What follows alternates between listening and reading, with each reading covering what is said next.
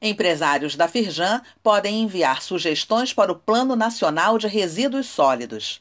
A consulta pública para o plano foi pauta da reunião do Conselho Empresarial de Meio Ambiente. Sindicatos e empresas associadas podem participar individualmente até 30 de setembro ou enviar sugestões para o posicionamento da Firjan até o próximo dia 16. O plano irá traçar as estratégias futuras para a gestão dos resíduos sólidos no Brasil.